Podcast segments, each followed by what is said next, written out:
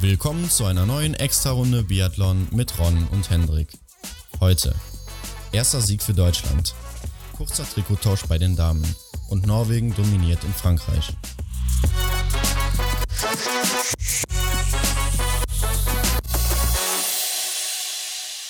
So, neue Folge. Wir sind durch mit dem dritten Weltcup und dem letzten vor Weihnachten und auch für dieses Jahr.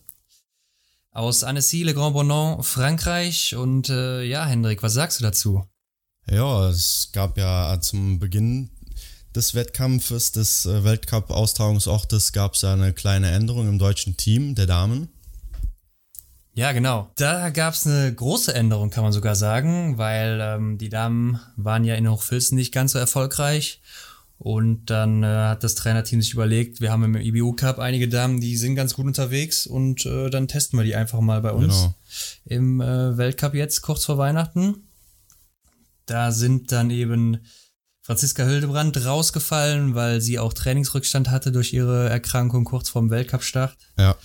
Äh, Caroline Horschler, die eigentlich ganz gut in der Staffel unterwegs war, wurde dann in den IBU Cup versetzt und Anna Weidel, bei der ja so gar nichts lief bisher, auch. Ja. Und dafür kamen dann Marin Hammerschmidt, Janina Hettich und Marion Deigentech in den äh, Weltcup-Kader der Damen dazu. Marion Deigentech das erste Mal dabei. Ja, genau. Die äh, Janina Hettich ist ja letztes Jahr schon mal mit nach Oslo gefahren, ne, zum Jahresabschluss beziehungsweise zum Saisonabschluss. Äh, da hat sie ja. sich dann für Oslo qualifiziert, weil sie im Gesamt-IBU-Cup, glaube ich, Vierte geworden ist. Ja, sie war auf jeden Fall gut dabei und hat jetzt auch in letzter Zeit ganz gute Ergebnisse geliefert. Deshalb hatte sie sich den Startplatz da auf jeden Fall mal verdient gehabt. Ja, somit war es halt nicht ihre, äh, ihr Debüt dort jetzt äh, am Wochenende, sondern hatte schon den ersten Einsatz sozusagen hinter sich. Und äh, ja, aber für Marion Deigentech war es halt der erste Einsatz im Weltcup. Aber ich finde, sie hat sich gut geschlagen. Ja, das können wir vorab schon mal sagen. Und äh, ja, Marin Hammerschmidt, eine alte Bekannte, kennt man ja, aber auch schon erfolgreich im Weltcup. Also ähm, ja. ist ja eigentlich auch aus dem Kader rausgeflogen, nur weil sie ja letztes Jahr lange verletzt war und fast gar keine Rennen gemacht hat oder gar keine Rennen. Ich bin mir jetzt gar nicht mehr sicher. Ich glaube gar kein Rennen. Mhm.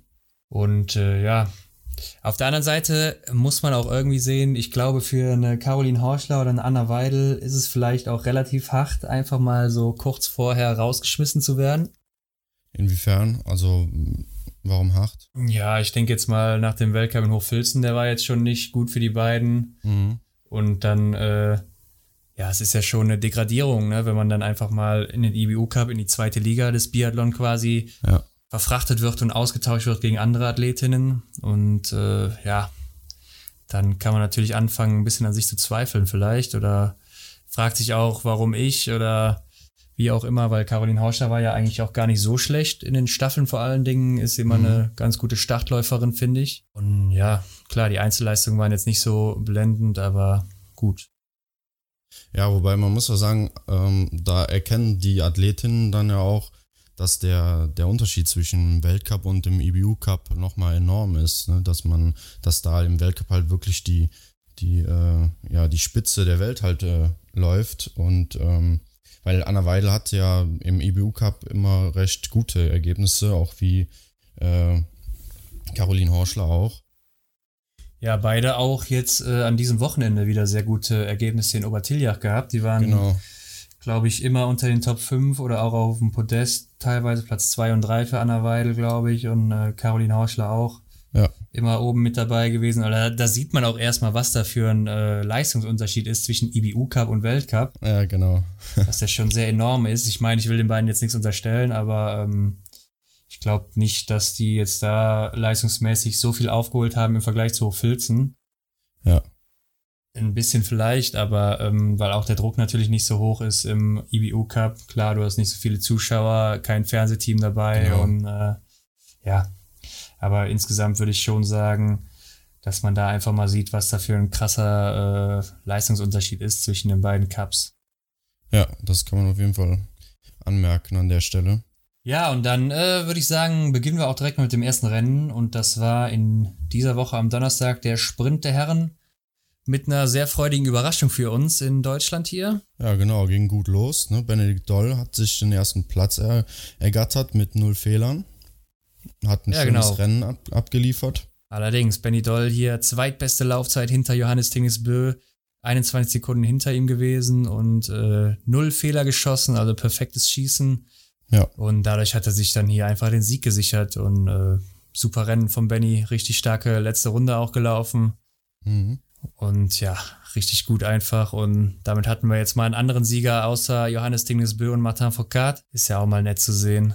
Ja, ja, man hatte auch so ein bisschen das Gefühl, dass sich Benny Doll gegenüber äh, Johannes äh, Bö auf äh, der Schlussrunde von letzter Woche aus, aus dem Staffelrennen so ein bisschen revanchieren wollte. Ja, er hat ja auch geschrieben auf Social Media, äh, dass diese Rennen, also gerade diese Rennen gegen, äh, wo man eben knapp verliert gegen stärkere Athleten, einen gerade nochmal richtig antreiben und anspornen, nochmal härter zu trainieren und beim nächsten Wettkampf dann eben äh, besser zu sein und nicht mehr zu verlieren. Ja. Und dann hat er es hier direkt mal in die Tat umgesetzt und äh, ja, direkt mal gezeigt, wer der Herr im Haus ist im Sprint, der Weltmeister von 2017. Mhm, genau. Ja, Tajebö auf Platz 2, auch mit null ja. Fehlern. Der hält sich auch ziemlich stark in dieser Saison, also Wahnsinn. Ich glaube, er war immer unter den Top 6 bisher. Ja, das ist mir auch aufgefallen. Der ist richtig konstant da vorne mit drin. Gefällt mir auch richtig gut. Er ist äh, am Schießstand plötzlich super sicher geworden. Das äh, ja. war eigentlich ja nie so seine Disziplin. Er hat immer mindestens eine Scheibe stehen lassen in den letzten fünf, sechs Jahren. Da hat er sich im Moment gefangen. Äh, vielleicht ändert sich das ja auch wieder. Ich wünsche es ihm natürlich nicht, aber ja. Ist natürlich immer komisch, wenn das so vom einen Jahr auf dem anderen plötzlich klappt. Aber gut, wir werden sehen. Ja, hat er halt Fortschritte gemacht. Ja, es kann gut sein. War ja auch im mhm. Sommer eine Vorbereitung schon äh, am Schießstand sehr gut, hatten wir auch schon mal in unseren Folgen mhm. gesagt damals. Genau. Hat ja auch in Wiesbaden eine City Biathlon gewonnen zum Beispiel, durch das Schießen, was sehr schnell und sehr, sehr gut war. Ja. Ja. Und Platz drei dann äh, mal wieder ein Franzose, Quentin Fillon-Maillet, der zu Hause hier auch äh, zehn Treffer gesetzt hat elf Sekunden hinter Benny Doll gewesen ist, zwei Sekunden hinter Taje Bö. Ja. Kein Johannes Tingsbö auf dem Podest. Ja, ich war verwundert, weil ich hatte, glaube ich, letzte Woche, als du gefragt hast, wen ich denn da so äh, vorne sehe, habe ich natürlich äh, Johannes Tingsbö angegeben.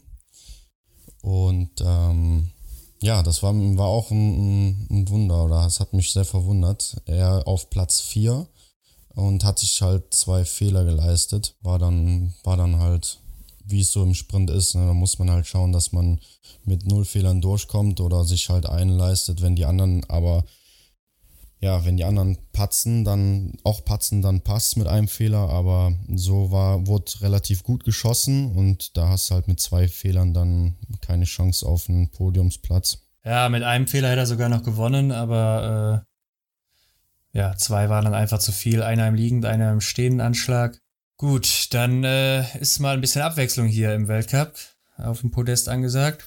Dahinter ja. dann wieder zwei Norweger, Erlen Björntegar, Johannes Dahle, auch beide null Fehler. Äh, Dominik Windig dahinter auf Platz 7, auch null Fehler. Simon de Thier Platz 8, Lukas Hofer Platz 9, beide einen Fehler. Und dann kommt der nächste deutschsprachige Athlet mit Julian Eberhardt. Zwei Fehler geschossen, drittbeste Laufzeit gehabt an dem Tag. Mhm.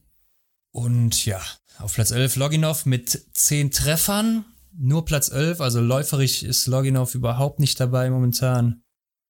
Ja, wobei, also beim Schießen läuft es bei ihm. Da ist er ja sehr ja. konstant. Also im Schießen muss, er, muss ich sagen, gefällt er mir fast am besten momentan im ganzen Feld.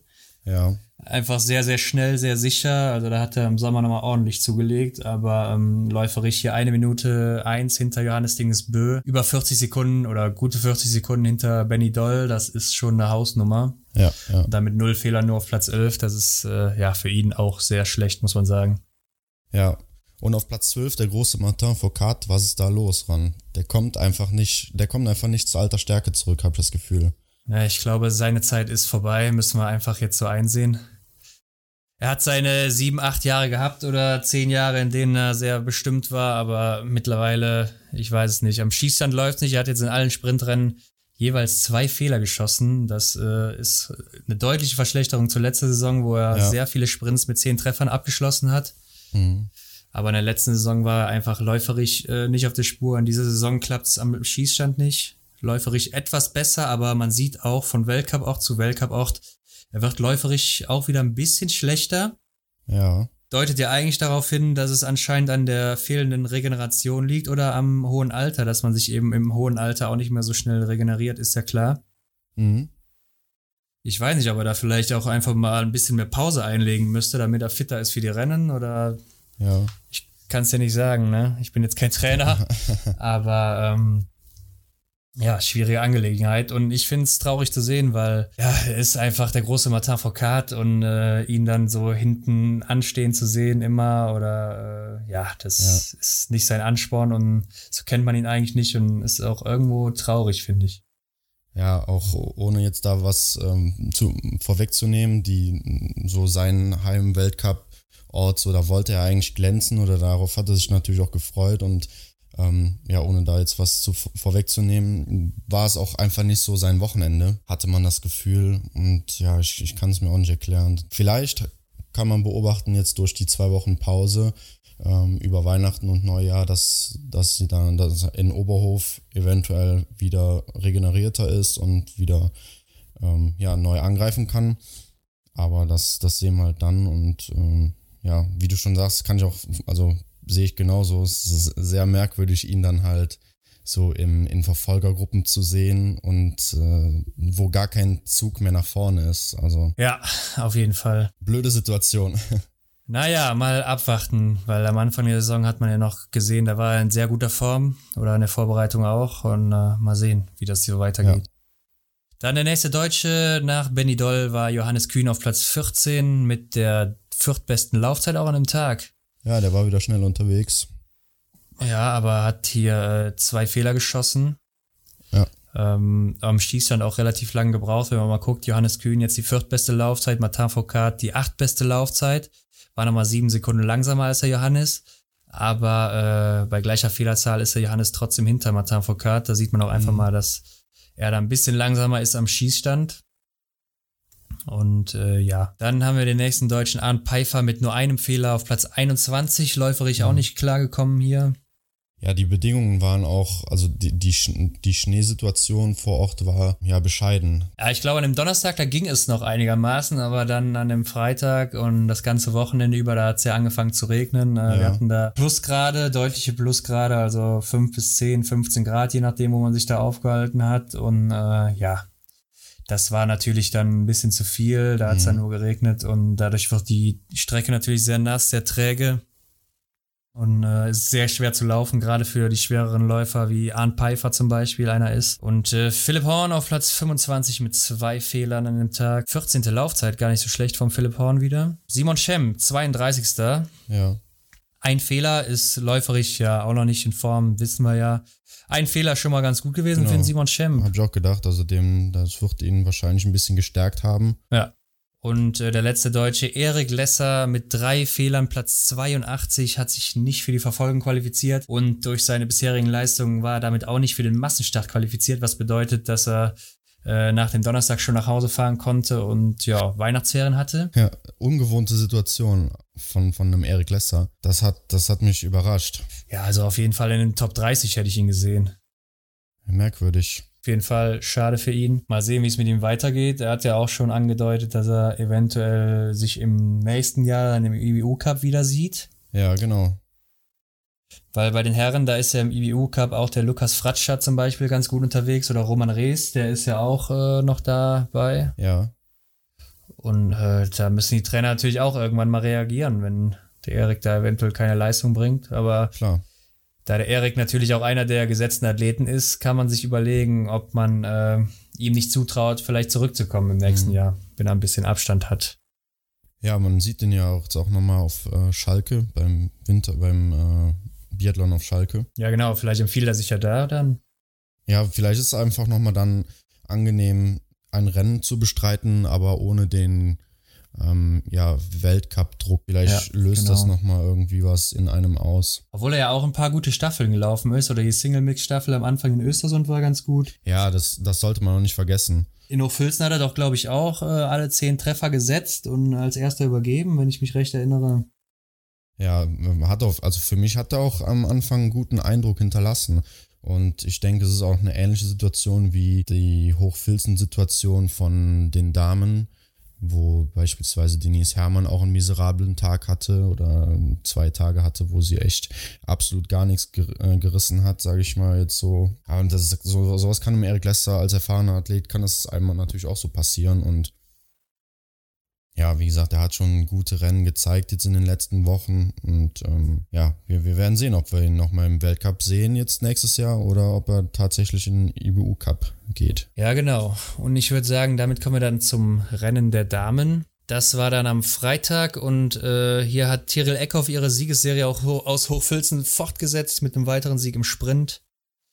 Er hat sich sogar einen Fehler geleistet. Ein Fehler, aber super unterwegs gewesen in der Spur. Mal wieder die schnellste Laufzeit. 8 Sekunden mhm. vor Denise Herrmann, 22,7 Sekunden vor Maketa Davidova, die die dritte Laufzeit hatte. Also, ähm, ja, Tyrell Eckhoff hier ja. gut unterwegs momentan, muss man sagen. Und äh, ja, den nächsten Sieg, das hätte man vielleicht so auch nicht gedacht, aber gut. Mhm. Ja, Justine Brezas auf Platz 2, die Französin mit null Fehlern. Ja, genau. Komisch. Äh, Justine Brezas nämlich ähnlich oder ziemlich gleich schnell gelaufen wie Maketa Davidova, nur 0,2 Sekunden hinter ihr gewesen, läuferig. Aber mhm. 14 Sekunden vor ihr im äh, ja, Endranking dann. Was bedeutet, dass Brezas wohl wesentlich schneller geschossen hat als Maketa Davidova? Ja, Maketa Davidova dann auf Platz 3. Genau, Maketa Davidova auf Platz 3 aus Tschechien, die äh, ja ist für mich auch eine, die in den nächsten Jahren da oben immer mitspielen wird, wenn die so weitermacht. Mhm. Ich habe immer so den Eindruck, sie zeigt sich ab und zu oben, aber dann hat sie auch schon mal wieder so Phasen, da geht halt nicht viel. Ja, was mir stark aufgefallen ist, dass sie in den ersten ein, zwei Runden, gerade im Sprint, äh, läuferisch immer mit die beste ist oder sogar die beste Laufzeit hat und dann in der letzten Runde oder in den letzten zwei Runden plötzlich sehr, sehr stark läuferisch abfällt. Ja. Also da scheint sie ein bisschen zu viel Gas zu geben am Anfang. Und ähm, ja, ich denke, wenn sie da vielleicht nochmal einen Sommer trainiert und äh, diesen, diese Geschwindigkeit über die, so ein ganzes Rennen durchhalten kann, dann äh, müssen die anderen sich vorne auch wieder warm anziehen. Weil die ist gerade mal 22 Jahre alt, äh, ist im Masterstudium noch neben dem Biathlon, was ja auch Stress bedeutet. Also ja. Hut ab vor der jungen Tschechin. Ja, auf jeden Fall. Svetlana Mironova auf Platz 4, die Russin auch mit null Fehlern. Also es wurde auch hier wieder recht gut geschossen. Ja, Mironova ist ziemlich häufig auch vorne mit dabei plötzlich. Hat man ja vorher gar nicht auf der Liste. Mhm. Und Platz 5 dann Denise Herrmann mit zwei Fehlern. Äh, ja, zweitschnellste Laufzeit haben wir schon gesagt. Ja. Ähm, ja, zwei Fehler im Sprint einfach zu viel, wissen wir. Ja, ärgerlich. Also sonst wäre natürlich wesentlich mehr drin gewesen wenn man das mal so vergleicht. Ja, mit einem Fehler wäre sie auch nicht äh, Erste geworden, sondern Zweite, aber trotzdem gute Leistung von der Denise. Ja. Und auf äh, Platz 6 Ingrid Landmark Tandrevold mit nur einem Fehler. Die macht auch eine starke Saison bisher. Ja. Ja, auf Platz 7 Kryuko aus äh, Weißrussland. Mhm. Mit null Fehlern auch. Äh, Platz 8 Julia Simon im Heimweltcup mit einem Fehler. Paulina Fialkova auf Platz 10 mit einem Fehler. Auch äh, kommt langsam wieder zurück, muss man sagen. Ja. Fällt mir auch immer besser mittlerweile. Und äh, sympathische Helena Hecki aus der Schweiz mit zwei Fehlern auf Platz 11 vor Franziska Preuß, auch mit zwei Fehlern. Ja, war dann leider ja. einer zu viel, aber Franziska Preuß hier äh, mit zwei Fehlern die drittbeste mit zwei Fehlern an dem Tag. Also nicht schlecht. Ja. Hanna Oeberg hatten wir auf Platz 14. Auch zwei Fehler. War ein bisschen gekränkelt an dem Tag, aber hat das Beste wohl rausgeholt. Und die, ja, große Favoritin Lisa Vitozzi auf Platz 15 mit einem Fehler. Was ist da los, Hendrik? Ja, die kommt einfach auch läuferisch gar nicht aus, die, aus den Gängen, habe ich das Gefühl. Also da, da tut sich nicht viel. Also man kann sich einen Fehler leisten. Äh, sieht man ja auch an Tiril Eckhoff, die das Ding gewonnen hat, aber da ist halt einfach läuferisch nichts drin. Ja, ich weiß auch nicht, was bei ihr los ist. Also. Also, das also, ist ja so, als hätte man bei ihr auch dann einfach einen Schalter umgelegt. Jetzt, wo, wo die Saison dann begonnen hat, im Sommer war sie souverän, souverän, also da kam ja eigentlich nichts zwischen sie und Platz 1 beziehungsweise Platz 2.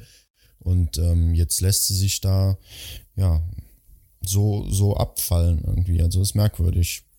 Ja, ich kann es auch überhaupt nicht verstehen, was mit ihr los ist. Ich kann es mir nur so erklären, dass sie vielleicht im Sommer zu viel gemacht hat dementsprechend äh, ja im Übertraining ist und äh, die Ermüdung erstmal abbauen muss. Ich weiß es nicht. Ja. Äh, vielleicht hat sie sich auch einfach wirklich zu viel Druck gemacht mhm. und es ist einfach diese Kopfsache bei ihr super schwer. Keine Ahnung. Aber auch hier läuferig nur die 22. Zeit, 58 ja. Sekunden zurück. Ja, es ist einfach schwach. Da geht es ja, da geht es ja um nicht nur einen Sieg, sondern da hängt ja auch viel mehr dran. Ich verstehe nicht, wie man dann da, äh, warum man da nicht so ja akribisch nach, nach Problemen, äh, beziehungsweise nach Problemlösungen sucht. Ähm, das hatte Denise Herrmann auch ange, angegeben in einem Interview, dass sie auch mal mit, mit psychologischen Betreuung äh, gesprochen hat. Also sie haben ja alle Hand an, an Ärzten und äh, Betreuern und sowas. Ja, Mentaltrainer eben auch, ne? Genau, genau. Und dass man da nicht einfach mit, mit verschiedenen Sachen dann diese, diese Knoten im Kopf löst und das dann einfach wieder läuft. Ne? Also bei Denise, Heimer, äh, bei Denise Hermann scheint es ja äh, jetzt wieder zu laufen. Und ähm, ja. ja, kann ich einfach nicht nachvollziehen. Ich weiß es nicht. Ähm, so Mentaltrainer, da ist auch nicht jeder für empfänglich, äh, wissenschaftlich gesehen. Also es gibt auch Leute, die springen da eben nicht drauf an, genauso wie auf Hypnose ja. oder solche Sachen. Die funktionieren mhm. bei manchen Menschen, bei manchen Menschen nicht oder Meditation zum Beispiel. Ähm, vielleicht ist sie so eine. Ich denke schon, dass sie auch solche Sachen in äh, ja, Erwägung zieht und sowas auch macht. Ja. Klar, das sind alles äh, Top-Athleten hier und Leistungssportler. Ja. Die werden alles äh, versuchen, um da irgendwie das Bestmögliche rauszuholen für sich. Mhm. Ja, müssen wir einfach mal sehen, was da mit ihr noch kommt. Äh, vielleicht wird's ja jetzt in einem neuen Jahr dann besser. Ja. Müssen wir mal abwarten. Genau. Janina Hettich auf Platz 23 mit einem Fehler. Genau, direkt hinter der großen Dorothea Viera im gelben Trikot hier noch gewesen. Ja, da habe ich schon übersehen. Ja, stimmt. Sie hat sich zwei Fehler geleistet und war, das war auch dann, lief einfach nicht bei ihr. Nee, ist mit diesem Regenwetter da gar nicht klargekommen. Läuferig nur die 19. Zeit, ähnlich wie Lisa Vitozzi, 57 mhm. Sekunden zurück. Äh, ja, insgesamt 1,20 fast hinter Eckhoff gewesen. Mhm. Ja, das war nicht ihr Tag, ganz klar. Ja, Tiril Eckhoff hat auch die Wetterbedingungen als äh, norwegisches Wetter bezeichnet und sie hatte damit überhaupt kein Problem. Man muss sich vorstellen, für die, die es nicht gesehen haben, die Athletinnen sind tatsächlich halt wirklich im Regen da gelaufen und zwar wahrscheinlich äh, ja mit Abstand das fieseste Rennen äh, diese Saison schon, kann man so sagen. Und ja, äh, sie sagt auch, dass, dass es halt nicht so das schöne äh, italienische Sommerwetter gewesen wäre. Ne? Und dementsprechend Dorothea eventuell da halt so ein paar Probleme hatte. Ja, das kann auf jeden Fall sein. Hat man ja gesehen, sie hatte auf jeden Fall Probleme und ja. Mhm. Janina hätte ich auf jeden Fall ja ein gutes Ergebnis für sie, Platz 23 mit einem Fehler für äh, ja dafür, dass er einfach mal so da reingeworfen wurde. Ja. Nicht genau. So kann man starten. Äh, Platz 49 Marion Deigentech war damit auch direkt äh, für die Verfolgung qualifiziert mit zwei Fehlern. Ja, in ihrem Debüt, ne, muss man so auch mal erwähnen. Es, es ja. ist halt wie anfangs eingangs erzählt oder angegeben nicht erfahren in, in dem Weltcup und äh, ja, aber hat sie so gut gemacht. Genau. Vanessa Hinz hat es nicht so gut gemacht mit vier Fehlern auf Platz 64 und nicht für die Verfolgung qualifiziert. Ja ja, enttäuschend. Äh, nach dem guten Verfolger in Hochfilzen jetzt wieder so ein Abfall. Das mhm. ist hart. Ja, sehe ich genauso. Ähm, wo da wo da das Problem liegt, kann ich mir auch noch nicht wirklich erklären. Klar, läuferisch zieht es halt irgendwie auch nicht richtig. Ja, läuferisch knapp hinter Lisa Vitozzi, eine Minute zwei, hinter Eckhoff insgesamt. Also auch nichts Besonderes, aber vier Fehler halt auch einfach viel zu viel in einem Sprint. Ja, und die letzte im Bunde, Maren Hammerschmidt, auf Platz 87 mit insgesamt sechs Fehlern. Da lief mal überhaupt gar nichts, ne, in der, Rück, in der Rückkehr sozusagen. Ja, da äh, im Liegenanschlag schon vier Fehler geschossen, hatte alle mhm. äh, Fehler links oben hingeschossen, also war das Gewehr auf jeden Fall falsch eingestellt für die Windbedingungen, die da herrschten. Oder ja. ich weiß nicht, ob da äh, beim Anschießen anderer Wind geherrscht hat, aber da ist sie gar nicht mit klargekommen. Sechs Fehler, damit Platz 87 und äh, natürlich nicht qualifiziert, konnte dann direkt wieder nach Hause fahren. War auch sehr enttäuscht, hat man im Interview gesehen. Ja, absolut. Und ja, muss man sehen, äh, ob sie da im nächsten Jahr nochmal dabei ist. Ähm, ja, ich denke, die Chance hat es auf jeden Fall verdient, im nächsten Jahr wieder dabei zu sein. Und mal gucken. Ja. ja. ja dann kam der Verfolger der Herren und äh, Johannes Tingesbö hat sich zurückgemeldet, Hendrik. Ja, der hat sich da den ersten Platz gesichert, ein Fehler im ersten liegenden Anschlag und äh, ja, hat sich, äh, hat, hat dem Benny Doll gezeigt, wer dann da an die Spitze gehört. Ja, genau. Also bis zum vierten Schießen war es ja auch sehr spannend. Fion Maillet und Johannes Tingsbö waren beide gleich auf. Haben auch beide getroffen, waren ja. knapp auseinander nur. Aber dann hat Johannes Tinges einfach mal kurz den Turbo gezündet und war dann eben schon fast im Ziel, während Fion noch am Schießstand stand. ja, der ist dann mit einem Rückstand von 22 Sekunden äh, ins Ziel gekommen. Auf Platz 2 Quentin Fillon-Maillet. 20 Treffer gesetzt, der äh, Quentin Fillon. Mhm. Und äh, in beiden Rennen hat er insgesamt 30 Treffer gesetzt, also Sprint und Verfolgung. Sehr starke ja. zwei Tage von ihm. Ja. Ja, ich denke, er wurde auch ordentlich beflügelt von der Atmosphäre, die dort äh, herrschte. Also die französischen äh, Leute, die da am Rand und auf der Tribüne saßen, die, die waren wirklich äh, sehr begeistert von, von dem Sport, von dem Wochenende und äh, haben die Leute halt alle oder die Athleten alle angefeuert. Und das erste Mal in diesem äh, Winter auf dem Podest äh, Wettle Christiansen. Genau. Einem Fehler. Ja, genau, ein Fehler hat er sich geleistet. Wettle Christiansen war übrigens äh, im, in der isolierten Zeit im Verfolger der zweitbeste an dem Tag. Äh, der beste war Johannes Dingesbö auch, also Sieger und auch der beste insgesamt. Ja. Platz 3, Fion Maillet. Äh, insgesamt Platz 2. Mhm. Und äh, ja, auf Platz 4 sehen wir Tajebö wieder mit zwei Fehlern, bisschen zurückgefallen, aber mal wieder unter den Top 5. Wahnsinn. Ja, der, der zeigt da, der zeigt uns, wo er hingehört. Äh, ähm, drei Norweger unter den ersten vier. Ja, sehr stark von den Norwegern. Ja. Aber gefolgt von Benny Doll auf Platz 5 der sich aber leider drei Fehler geleistet hat. Ja, ist schade. Als Startläufer dann natürlich äh, mit drei mhm. Fehlern auf Platz 5 zurückzufallen. Ist immer noch ein guter Platz, klar. Aber hätte natürlich auch um Platz 1 bleiben können, oder? ja, wäre wär natürlich für uns äh, ja, ein schönes Ergebnis gewesen. Ja. Platz 6 und 7, Emilien Jacquelin, Martin Foucault haben auf der letzten Runde noch gegeneinander gekämpft, aber Martin Foucault hatte auch hier den kürzeren gezogen, beide mit zwei Fehlern. Ja ja.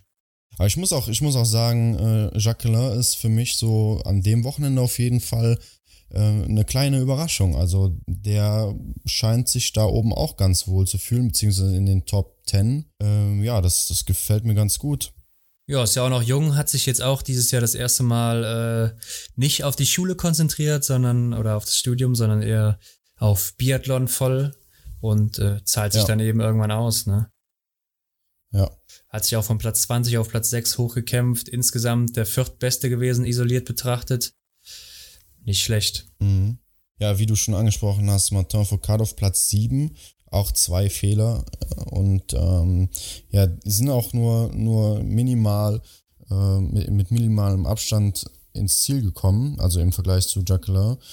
Ähm, aber ich habe immer gedacht, so der Martin, der in vorletztes Jahr oder letztes Jahr, da hätte er sich den noch gepackt, aber ich spürte, ich spürte einfach keine, keinen Kampfgeist so. Ja, also letztes Jahr hätte er sich den sicher nicht gepackt, aber vorletztes Jahr auf jeden Fall noch, klar.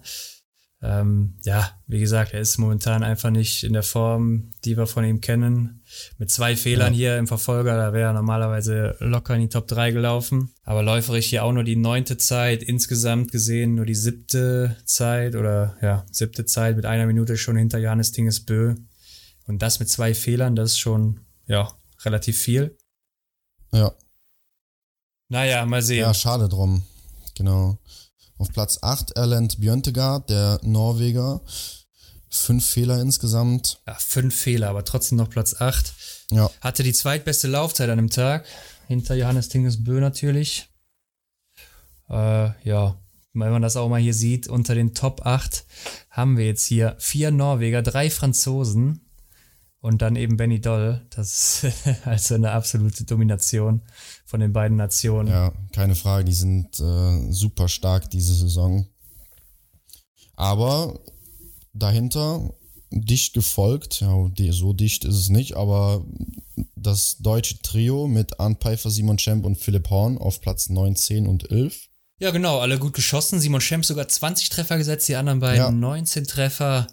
Ähm, isoliert gesehen hat Simon Schemp die fünftbeste Zeit gehabt. Also er mhm. war echt der fünftbeste an dem Tag, Arndt Pfeiffer der sechstbeste. Und Simon Schemp damit auch der beste Deutsche gewesen an dem Tag. Also das war ein kleines Ausrufezeichen vom Simon, der sich auch hier von Platz 32 auf Platz 10 hochgekämpft hat. Ich hoffe, das beflügelt den auch ein bisschen. Also so ein Ergebnis kann sich sehen lassen. Und ähm, die 20 Treffer, die sollten ihn auch aufbauen.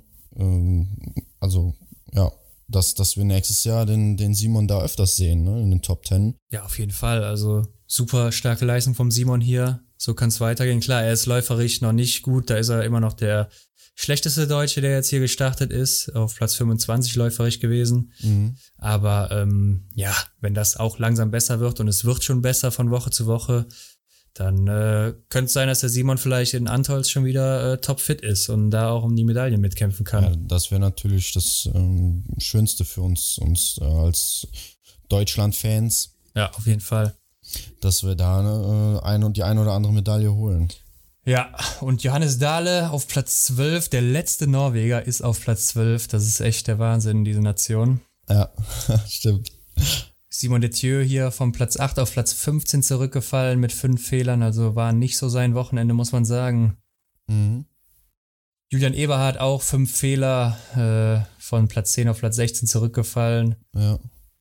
Ja, Dom, ähnlich wie Dominik Windig auch, äh, beziehungsweise wie äh, Simon Detieu, der von Platz 8 auf 15 gefallen ist, ist, Simon, ist Dominik Windig von Platz 7 auf Platz 17 gefallen. Hat sich auch mhm. sechs Fehler geleistet. Ja, genau. Ja, war von den beiden dann jetzt auch nicht so stark.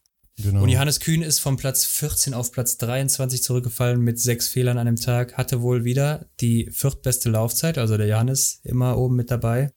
Ja. Läuferig und äh, ja, am Schießstand äh, hat er es natürlich ein bisschen vermasselt. Ich glaube, im letzten Schießen hatte er nochmal einige Fehler. Ja, vier Stück. Mhm. Vier Stück, genau. Ja, das ist natürlich, dann hatte sich da das Rennen zerlegt, leider. Ja. Sonst wäre das ganz gut geworden bei ihm. Ganz genau. Was ich noch erwähnen wollte, Alexander Loginov hier auf Platz 13 mit einem Fehler, ist von Platz 11 auf Platz 13 zurückgefallen mit nur einem Fehler.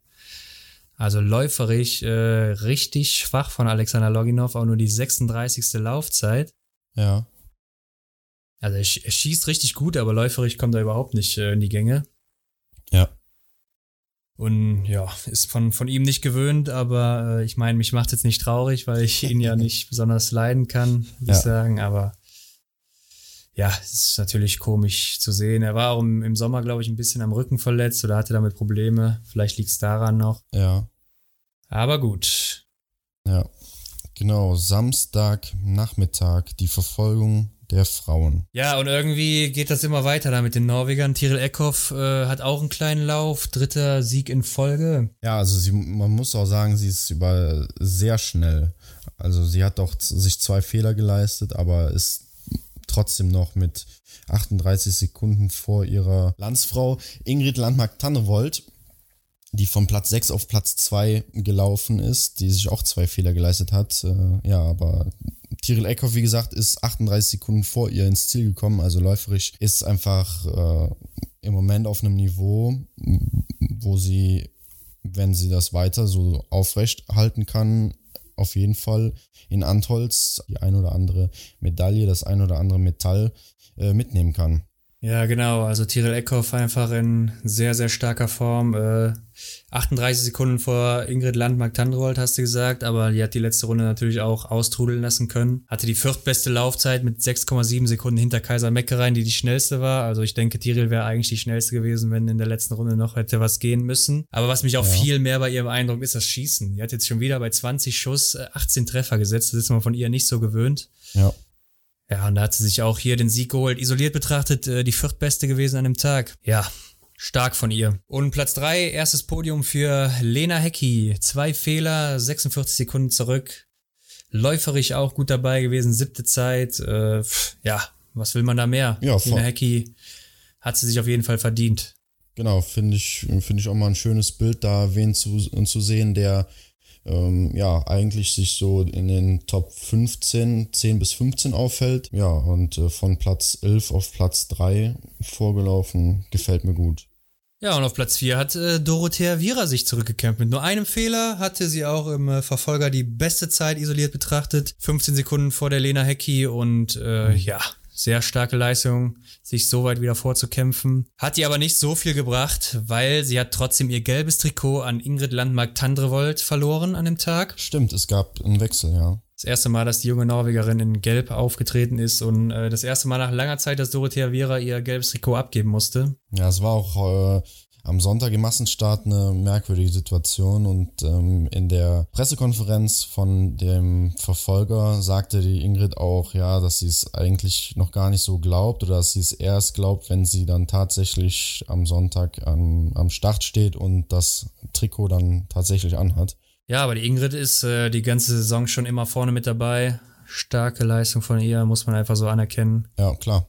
Justine Bray saß von Platz 2 auf Platz 5 zurückgefallen mhm. und äh, landet vor Denise Herrmann, die beide vier Fehler geschossen haben. Denise Herrmann auf Platz 6. Ja. Äh, Denise Herrmann hier zweitbeste Laufzeit gehabt mit 1,7 Sekunden hinter Kaiser Meckereien, also läuferisch auch wieder top unterwegs. Und ja, direkt dahinter Franziska Preuß mit nur einem Fehler von Platz 12 auf Platz 7 vorgelaufen. Mhm. Aber äh, ja, die Damen melden sich zurück, oder Hendrik? Ja, das tut gut. Also ich denke auch, die haben vor allem Franziska Preuß und Denise Herrmann sind da aus dem kleinen Loch aus dem Tief wieder rausgekommen und ähm, ja, da können sie sich auf jeden Fall noch eine Weile aufhalten, beziehungsweise auch gerne noch eine Schippe drauflegen.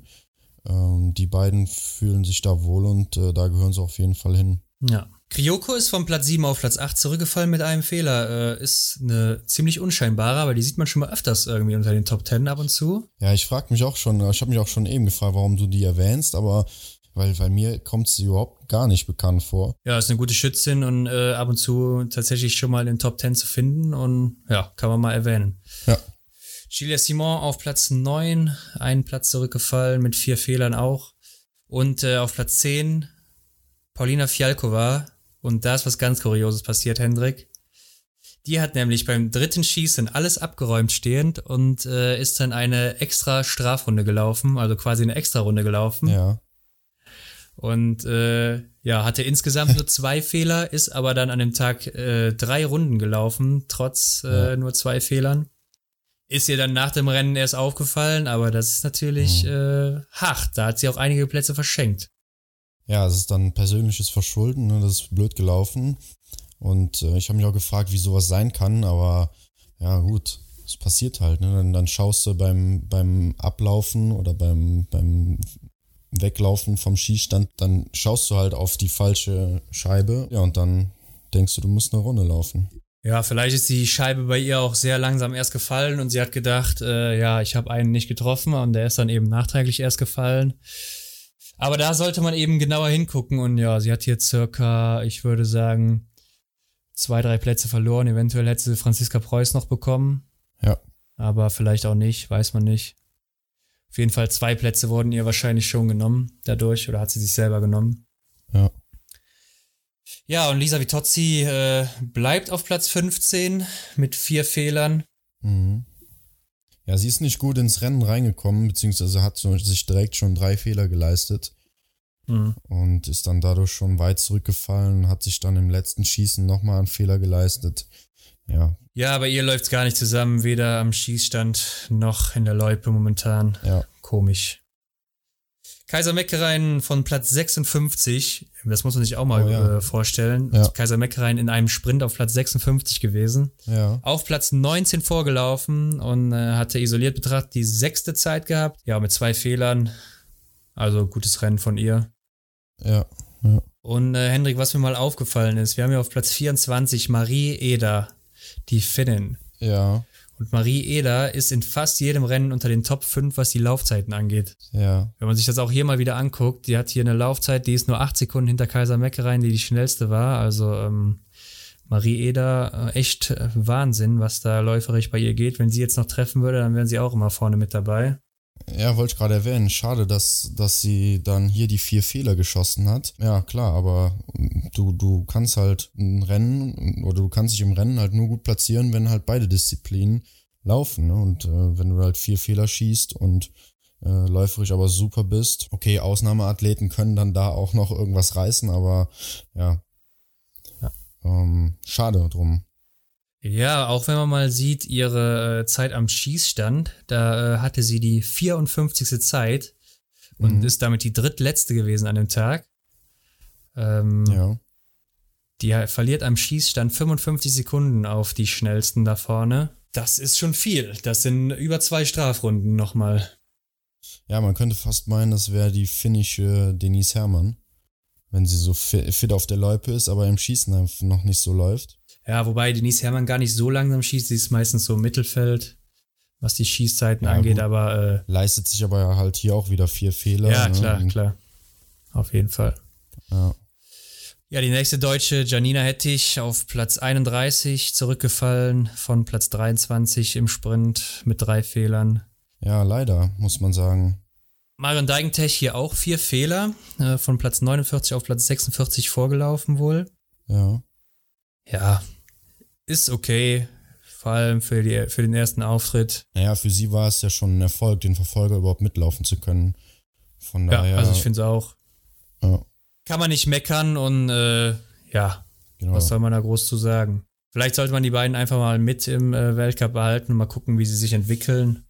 Ja, ich glaube auch so eine Marion Deigentech, die muss sich da erstmal zurechtfinden und die wenn, wenn sie dann da auch noch ein bisschen Erfahrung sammelt, dann kommt, denke ich mal, mit der Zeit da auch eine, eine gute Athletin. Ähm, da ja. muss ich mal anmerken, der Laufstil von ihr gefällt mir richtig gut. Also, das sieht richtig dynamisch aus. Ja, das stimmt, das fand ich auch gut. Äh, der Kommentator hat gesagt, der Kampfflo oder der kleine ja, Flo. Genau. ja, so sah es ein bisschen aus. Ähm, Aber so ja, bei, bei solchen Athleten macht es halt Spaß zuzusehen. Ja, wenn dann natürlich auch noch die Geschwindigkeit stimmt über die gesamte Strecke, dann ist es noch mal umso besser. Also vielleicht kann sie da noch ein bisschen an sich arbeiten und äh, ist dann in Zukunft vielleicht auch vorne mit dabei. Genau. Ja gut, Hendrik. Und dann äh, hatten wir am Sonntag den ersten oder die ersten beiden Massenstarts der Saison bei den Damen und bei den Herren. Ja, ich glaube, du hast dich auf jeden Fall sehr darauf gefreut, weil es ja eins deiner Lieblingsrennen. Auf jeden Fall. Ähm, ja, Massenstart der Herren. Die 30 besten Starter am Start gewesen.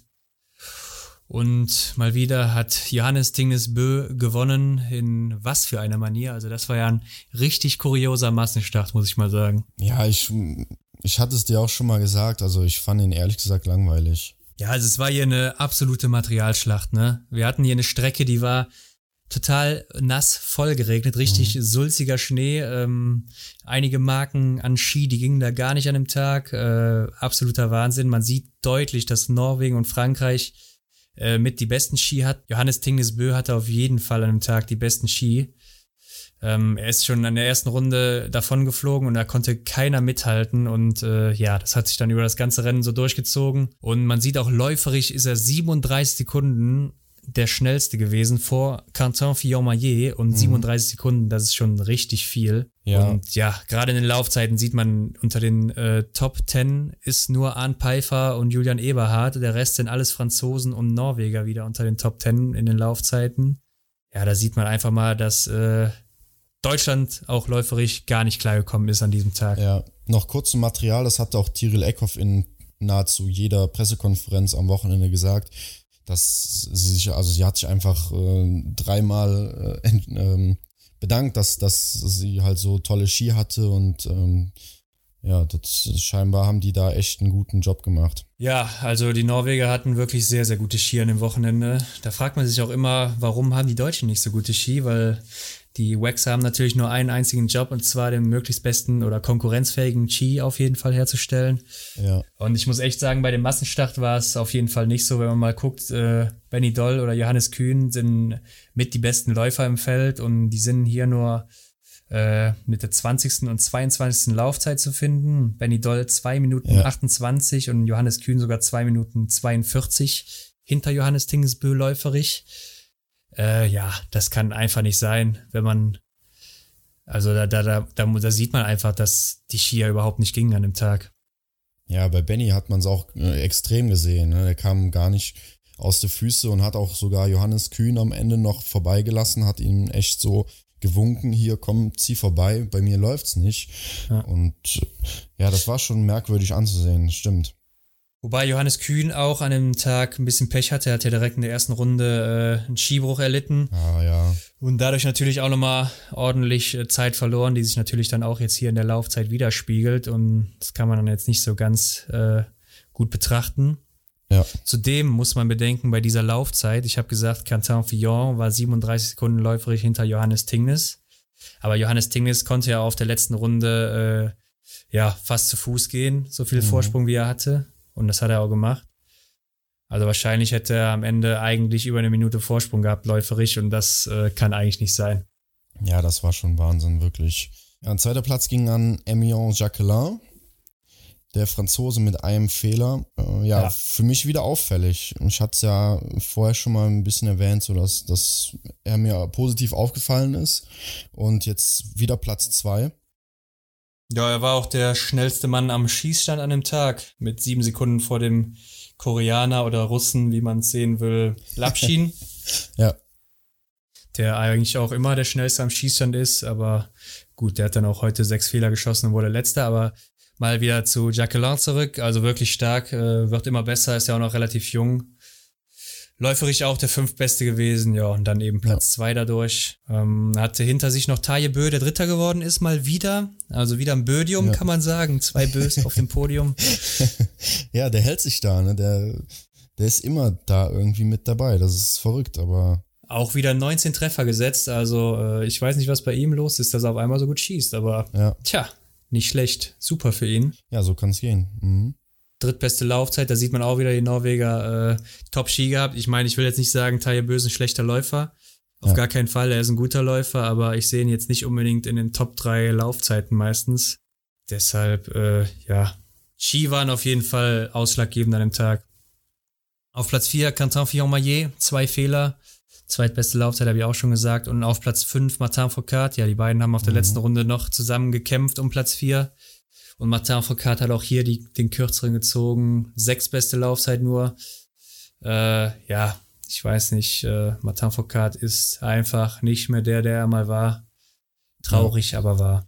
Ja, was man jetzt so auch am Wochenende gesehen hat, ist, dass sich das, was er mal angekündigt hatte oder in einer Pressekonferenz gesagt hat, dass er nicht mehr der beste Franzose ist oder dass er nicht zwangsläufig immer der beste Franzose ist. Das bewahrheitet sich halt jetzt alles, wenn man überlegt, dass ja in den Rennen am Wochenende jetzt hier Franzosen vorne mit dabei waren, aber kein Martin Foucault. Also. Ja, gut, ich meine, er ist schon noch vorne mit dabei, klar. Platz ja, 5 ist nicht schlecht. Wenn du jetzt äh, in einem Deutschen oder so, sagen wir mal einem Arndt Pfeiffer, die Ergebnisse ja. geben würdest, die ein Martin Foucault bisher abgeliefert hat, da würdest du sagen, was für eine Saison vom Arndt Pfeiffer. Aber wir reden hier von Martin Foucault und für ihn ist ja. das natürlich äh, ja eine harte Niederlage, ne? Ja, aber ja, er braucht auf jeden Fall den perfekten Tag, um äh, in der Platzierung der beste Franzose zu sein. Ja, auf jeden Fall. Genau. Vor allen Dingen mit einem Fehler Platz 5. Normalerweise wäre er mit einem Fehler, hätte er mit Johannes Tingnis um den äh, Sieg des Tages gerungen, aber hier ja. keine Chance gehabt. Eine Minute fünf auch zurück insgesamt. Keine Chance. Ja, dann mit ein bisschen Abstand kam noch Johannes Dahle, der Norweger, auf äh, Platz 6 mit zwei Fehlern. Ja, der macht sich auch immer besser, kann man nichts sagen. Top. Ja, wie man sieht, Platz 1 bis Platz 6 geht nur an Norwegen und Frankreich, wieder mal. Ja, ich denke, das wird sich auch über die gesamte Saison so ziehen. Und äh, ja. ja, mal sehen. Platz 7 dann aber Arndt Pfeiffer mit zwei Fehlern.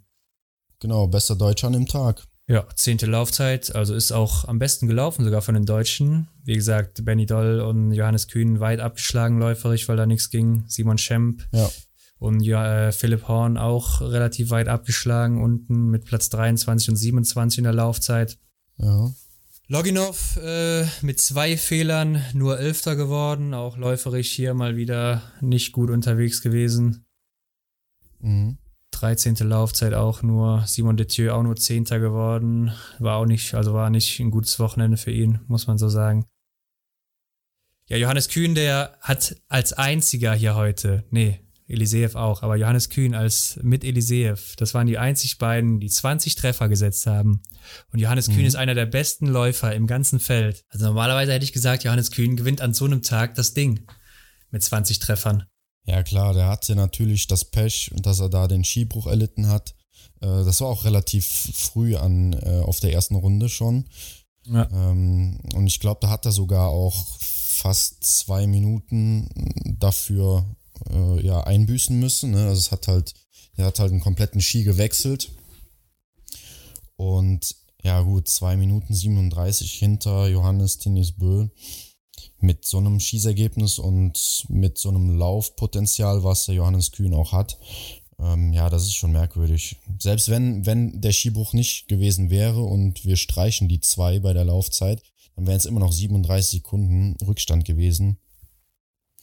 Also ja, da muss man nochmal in die Werkstatt schauen und äh, ja, gucken, wo da was schiefgelaufen ist. Genau, aber 20 Treffer ja auch schon mal gut für ihn. Benedikt Doll, Platz 16 mit auch nur zwei Fehlern, also hm, ja, wie gesagt, ich will es nicht nochmal wiederholen mit den Skizeiten. ja. Simon Schem Platz 24 mit vier Fehlern und Philipp Horn Platz 28 mit fünf Fehlern.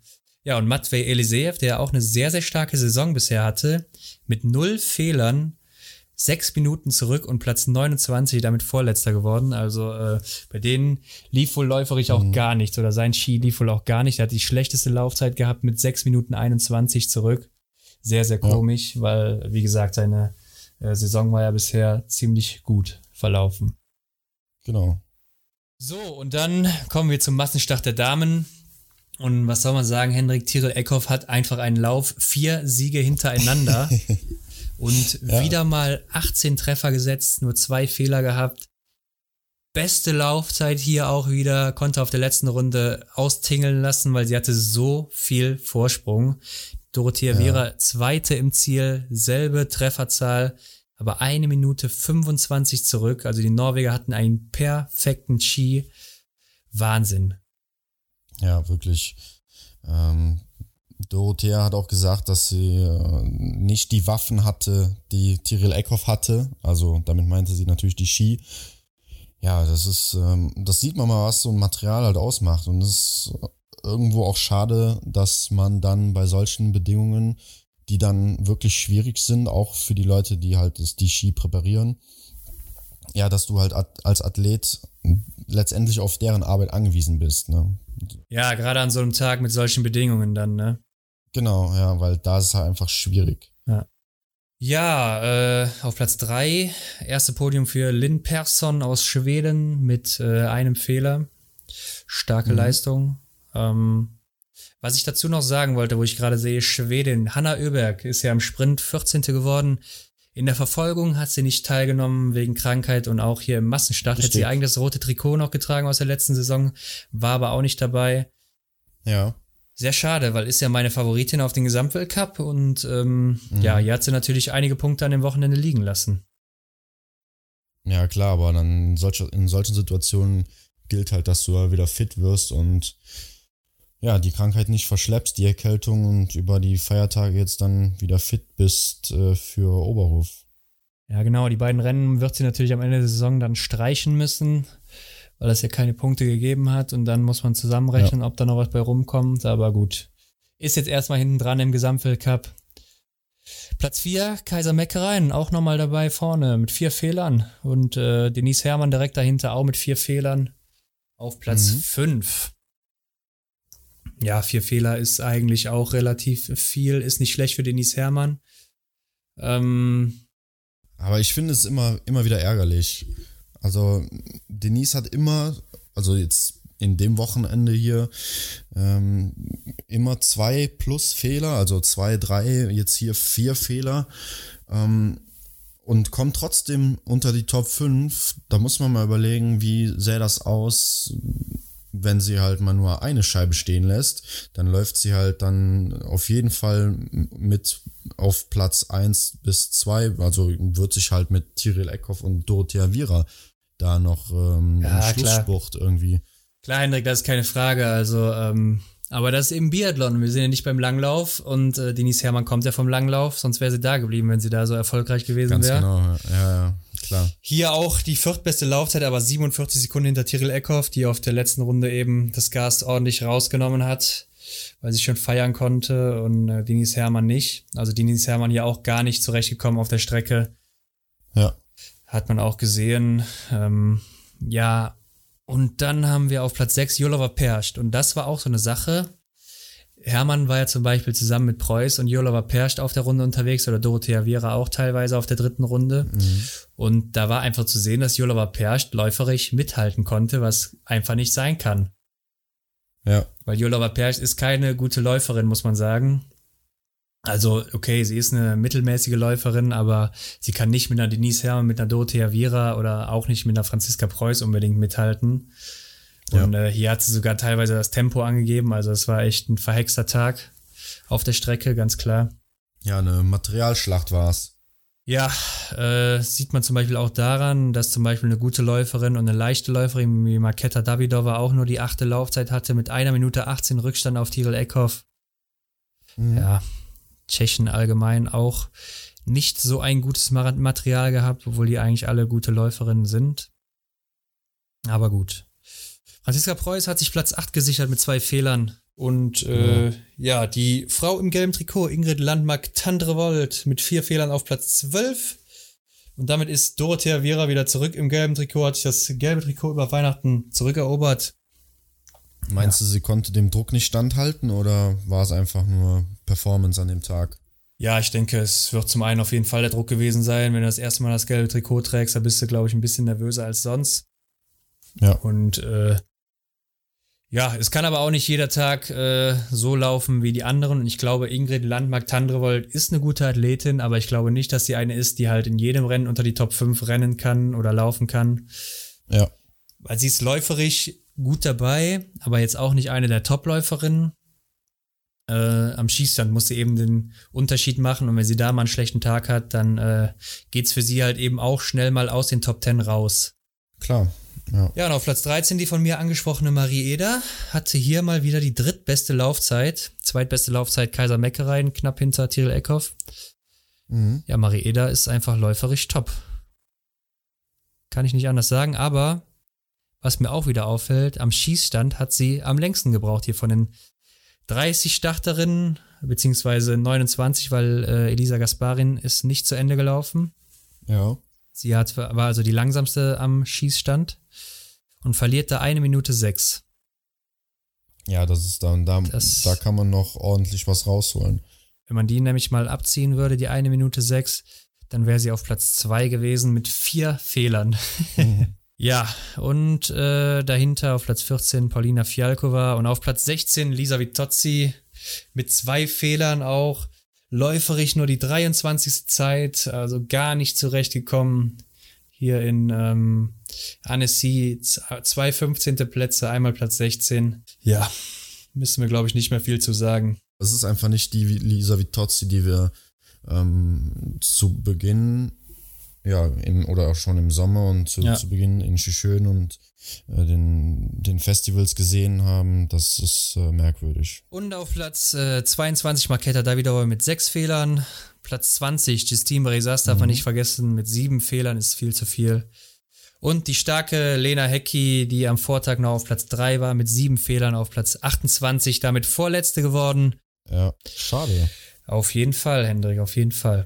Aber ich finde es schön, dass die Situation bei den Damen gefällt mir richtig gut. Die bringen halt, das bringt halt alles Spannung rein. Wenn wir uns jetzt gleich mal den Gesamtweltcup-Stand anschauen, ähm, da ist Tiril Eckhoff auch schon ein Stückchen weit jetzt wieder rangekommen durch, durch, ihre, äh, fand, durch ihr fantastisches Wochenende.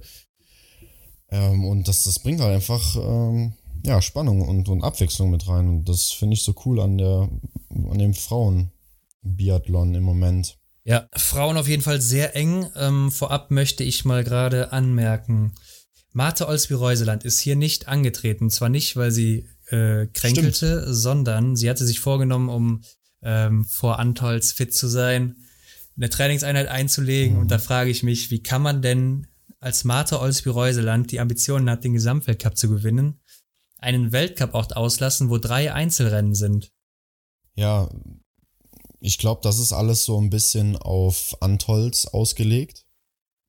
Aber mm, wie du schon sagst, so wenn du, und, und Marte Olsby-Reuseland hat ja definitiv die Qualitäten dazu, ähm, um die äh, große Kristallkugel zu kämpfen. Und ja, das äh, verstehe ich auch nicht ganz.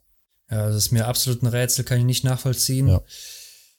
Aber gut, ist ihre Entscheidung und äh, ja, ich würde sagen, dann gehen wir direkt mal rein in den Frauen-Gesamtweltcup. Äh, Platz 1, Dorothea Viera, jetzt äh, schließt sie das Jahr auf Platz 1 ab mit 304 Punkten. Genau.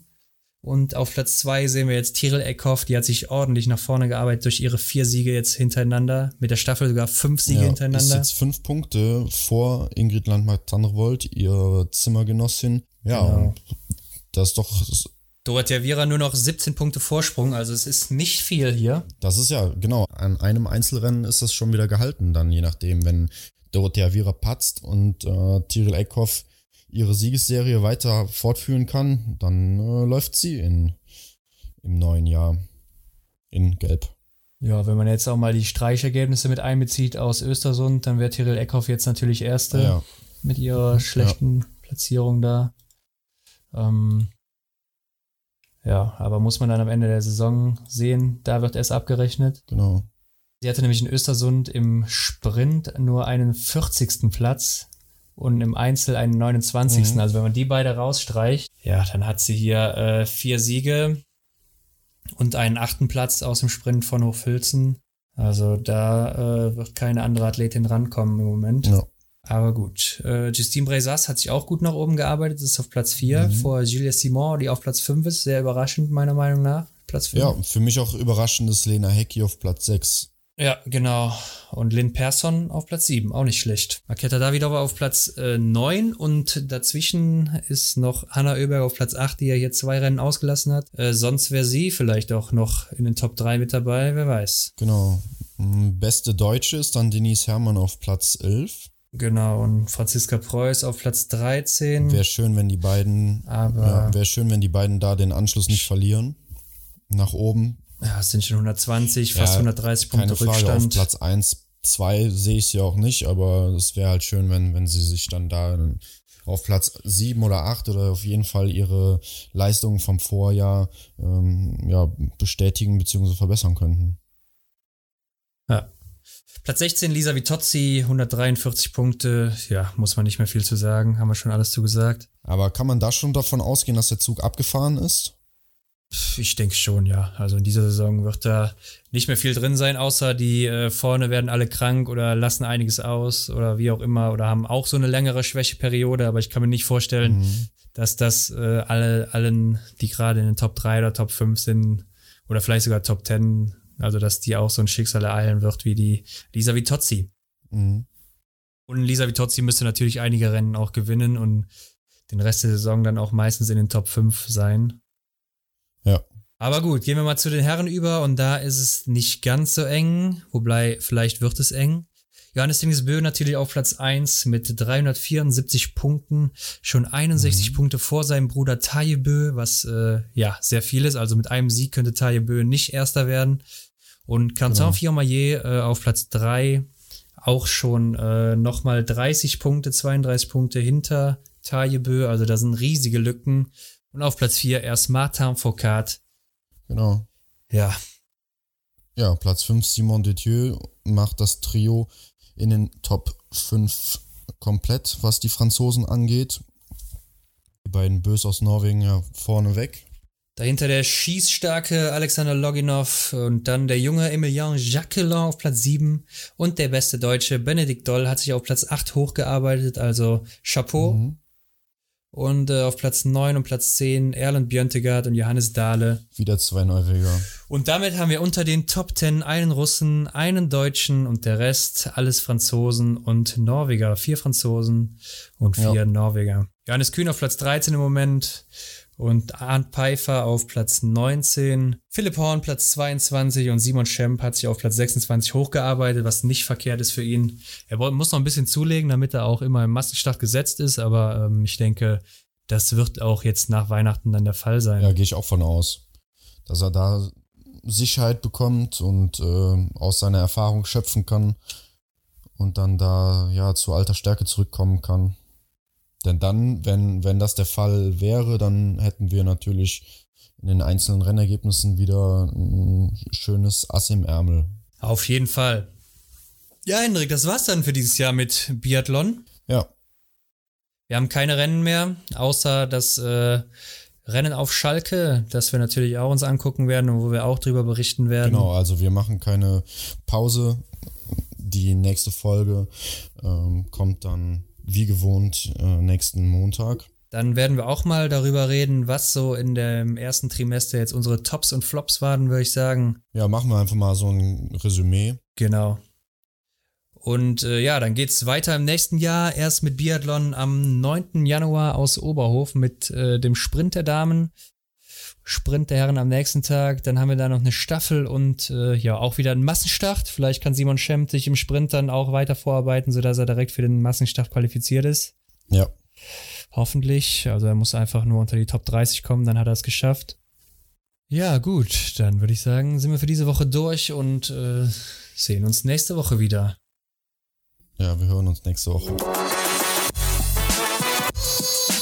Das war's mit der extra Runde Biathlon für diese Woche. Wenn euch das Ganze gefallen hat, lasst uns eine Bewertung da, folgt uns, um keine Episode zu verpassen und teilt den Podcast mit euren Freunden. Für weitere Informationen rund um den Biathlon-Weltcup schaut auf unserem Instagram-Kanal vorbei. Link dazu in der Beschreibung. Vielen Dank und bis nächste Woche.